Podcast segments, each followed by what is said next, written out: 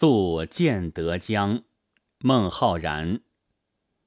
移舟泊烟渚，日暮客愁新。野旷天低树，江清月近人。这是一首书写羁旅之思的诗。建德江指新安江流经建德的一段江水。这首诗不以行人出发为背景，也不以船行途中为背景。而是以周勃暮宿为背景，他虽然露出一个“愁”字，但立即又将笔触转到景物描写上去了。可见他在选材和表现上都是颇有特色的。诗的起句“移舟泊烟渚”，“移舟”就是移舟近岸的意思，“泊”。这里有停船宿夜的含义。行船停靠在江中的一个烟雾朦胧的小舟边，这一面是点题，另一面也就为下文的写景抒情做了准备。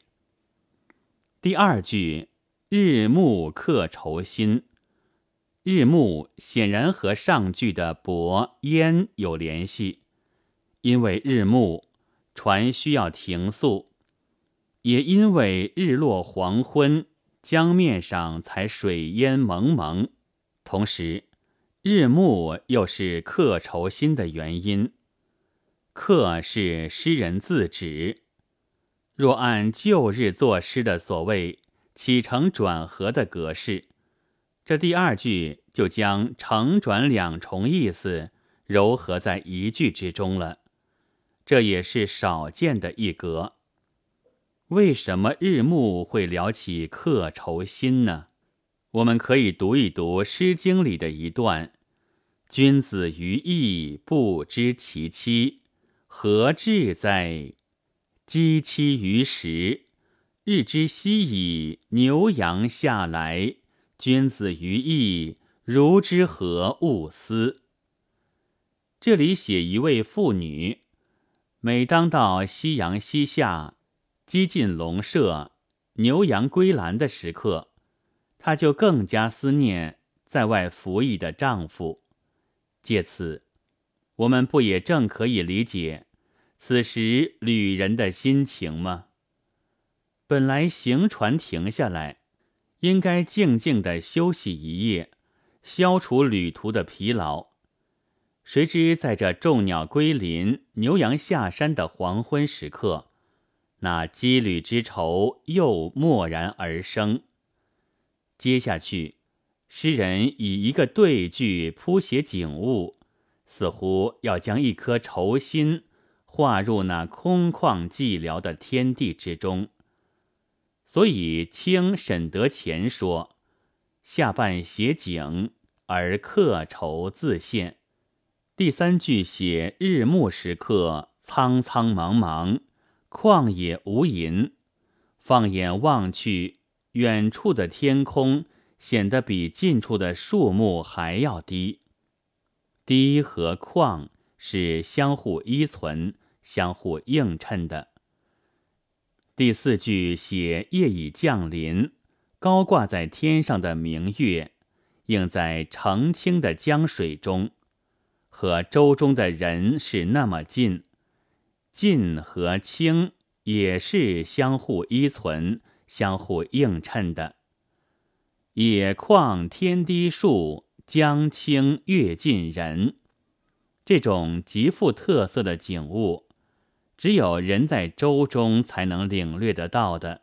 诗的第二句就点出客愁心，这三四句。好似诗人怀着愁心，在这广袤而宁静的宇宙之中，经过一番上下求索，终于发现了还有一轮孤月，此刻和他是那么亲近。寂寞的愁心似乎寻到了慰藉，诗也就戛然而止了。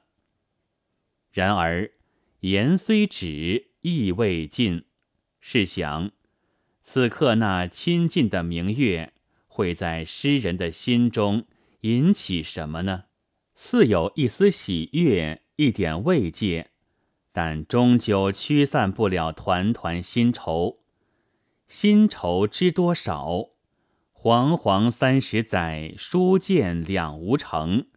山水寻无月，风尘雁落京。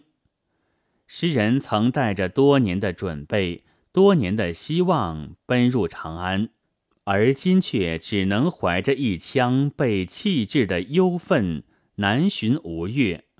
此刻，他孑然一身，面对着这四野茫茫、江水悠悠、明月孤舟的景色，那羁旅的惆怅、故乡的思念、仕途的失意、理想的幻灭。人生的坎坷，千愁万绪不禁纷至沓来，涌上心头。江清月近人，这画面上让我们见到的是清澈平静的江水，以及水中的明月伴着船上的诗人。可那画面上见不到，而应该体味到的。则是诗人的愁心，已经随着江水流入思潮翻腾的海洋。这一隐一现，一虚一实，互相映衬，互相补充，正构成一个“人宿见得江，心随明月去”的意境。是的，这素而未素，不正意味深长地表现出？日暮客愁心吗？人秉七情，应物思感，感物吟志，莫非自然。孟浩然的这首小诗，正是在这种情景相生、思与境谐的自然流出之中，显示出一种风韵天成、淡中有味、含而不露的艺术美。本文作者赵其君，朗读：白云出岫。